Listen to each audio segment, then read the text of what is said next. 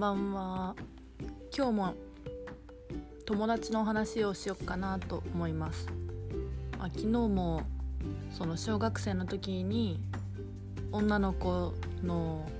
ドロドロな人間関係とか面倒くさいと思って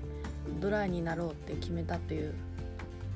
ところと親友の話をしたと思うんですがもうちょっと詳しくというか、うん、もうちょっと詳しくというか話そうかなと思います。私はねうーん外交的もあるし内向的な性格もどっちもあるっていうちょっと珍しいタイプかなと思っていてうんと小学生の時とかはすごく人見知りしたけど人見知りを直したってていう話もね前の投稿でしてると思うんですが、まあ、人見知りを直してから自分から話しかけたりとかもできるようになってきてでその私の悪いところがあって最初仲良くなり始めの時は私からも話しかけるしその張り切ってるっていうか 明る明るい性格っていうかまあまあ根の性格が明るいから演技してるわけではないんだけど特に特に明るくなるっていうか、うん、特に頑張る。頑張って仲良くしようってするんだけど慣れてくると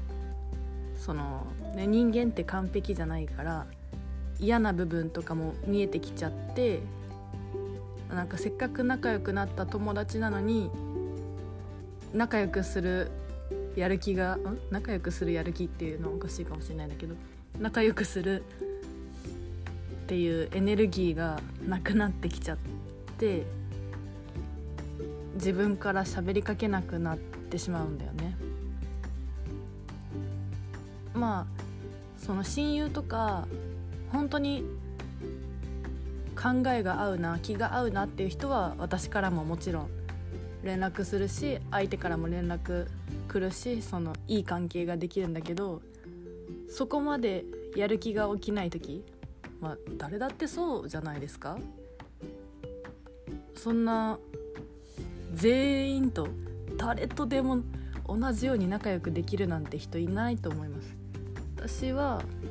内弁慶っていうのかな。その仲がいい人とそこそこの人の差が激しいのかなって思います。でもそれがいい別にそれでいいと思っていてだって時間は有限じゃないですか。そんな全員と仲良くなんてできないからまあどうせ仲良くするんだったら一緒にいて楽しい人と仲良くしたらいいじゃんって思うから。まあまあ全然それでいいと思うんですけどね。うーんとでなんか高校生になる時ですかね。高校デビューっていうかその高校の時は本当にまあパリピみたいな感じでした。その 友達がね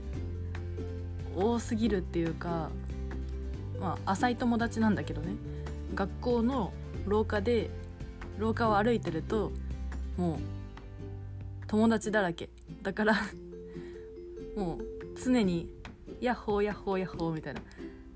いろんな人に挨拶してるっていうかそそういう感じだったんですけど疲れたんだよね。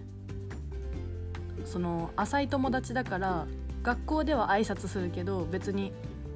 プライベートというか学校の外で遊ぶほどでもないし1対1で遊びに行ったら何喋るだろうみたいな。そういう友達？なんだろう？友達の友達から友達になってったらあんな風になっちゃったっていうかね。名前覚えるじゃん、まあ、世間世間が狭いっていうか世界が狭いから友達の友達の名前まで覚えられてしまう覚えちゃ覚えちゃえる？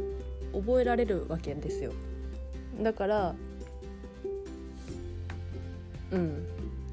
友達の友達から友達になってって友達は増え増えました。あれはもう飽和状態というか。でその浅い浅くて広い友人関係にうんざりっていうかもっと深い友達が欲しいと思って大学に入ってからは友達を選ぼうと思いました。この友達を選ぶっていうのが私は重要だと思っていてその人生人の人のなんだ成長とかって環境にすごく影響を受けると思っていて環境っていうのはもっと具体的に言うと友達ですね。とか、まあ、先生とか。自分の近くにいる人自分が親しい人の人自分が親しい人を5人取ってきてその5人の平均が自分だっていう言われてるぐらい友達の影響を受けるっていうのがあっていや言われてみれば本当にそうだなと思って友達が夢に向かって頑張ってたらうわすごいと思って自分も頑張ろうと思うしなんかまあそうまあ私は今ね意識的に友達選んでるから勉強が嫌いっていう人と友達じゃないんだけどだから私個人の勉強のやる気が落ちてしまっている時でも友達と喋ったりとか話ん励ましてもらってまた元気になれる友達？からなんか人の悪口とかさなんか文句とか愚痴とか言ってる友達と一緒にいたらどんどん墜落していくかなと思っていて。だからそう友達を選んでますね。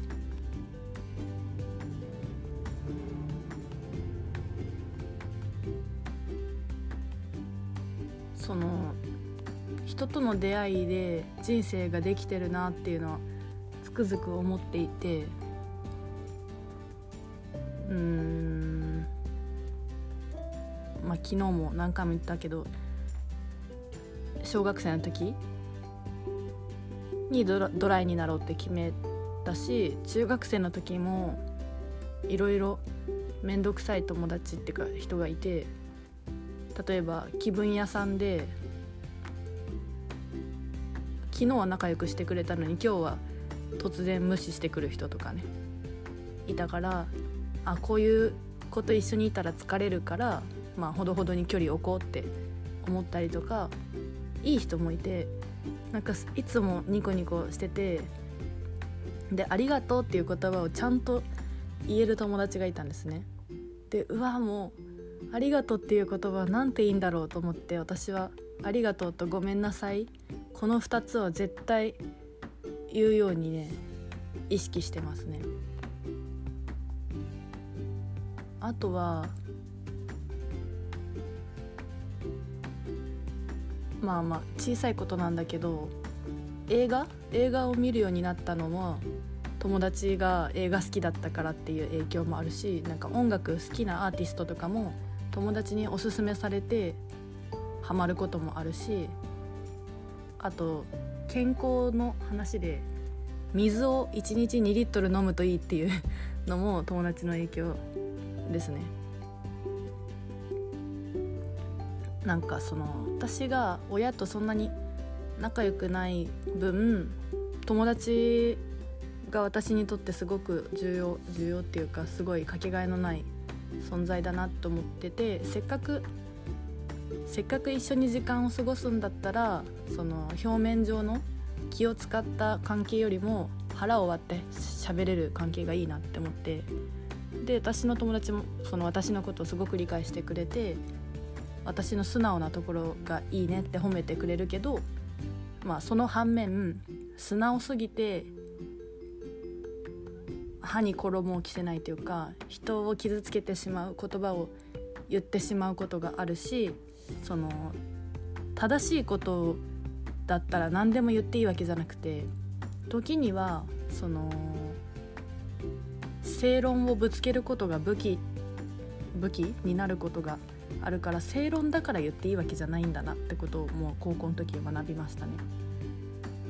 言うにしても言葉を選ぶっていうことは今もまだ直せてなくて勉強中っていうか今直そうと努力しているところです。言葉ね。言葉を選ぶって難しいよね。だってその時そう思ったからそのまま言ってしまっただけなんだよね。まあ言い訳になるのかもしれないけど。これって面白くてさ世の中には思ってることを言えない人もいるわけじゃん。そのさっきいつでもニコニコしてる友達がいたって言ったけどそのいつでもニコニコしてる人は実は心の中でイライラしてるかもしれないし我慢してるかもしれないしそう思うとどっちがいいんだろうって思っちゃうね。その人を不快にさせないために演技っていうかさまあいい人のふりっていうか本当にいい人なのかもしれないけどそうやって我慢するのか我慢せずに言うのかこれはどっちが正しいとかじゃなくてもうバランスの問題だと思うんだよね。か私はもう生まれつき極端な人間で例えばねその何でも正直に言っていいもんじゃないんだって叱られたとしたらじゃあもう何にもいいわないって言って0100から0にするわけ。これが良くないのね。0か100かの問題じゃなくってそうケースバイケースっていうか臨機応変というかその空気を読んでね。相手にもよると思うし相手がその私を理解してくれる人だったら、まあ、言い方も気をつけつつも言いたいことを言えばいいと思うしその相手が、まあ、上司とかさ、まあ、そんなにまだ喋ったことがない人とかだったら気も気を使うことが礼儀だと思うし本当にケースバイケースだから0か100かはよろしくない。と思いますね。友達を選ぶっていう話に関連したことをもう一個シェアしとくと環境住む場所っていうのもすごい大切って思ってて田舎に住むか都会に住むかっていうのも私にとってすごい永遠の課題だし大学どの大学に行くかっていうのも結構重要かなって思うし就職するのもどこに就職するかもね大きい選択かなって思うし環境によってねストレスで潰れてしまうこともあれば楽しくてしょうがないこともあると思うし選択も重要ですね。ということを話しました今日は。はい。また明日。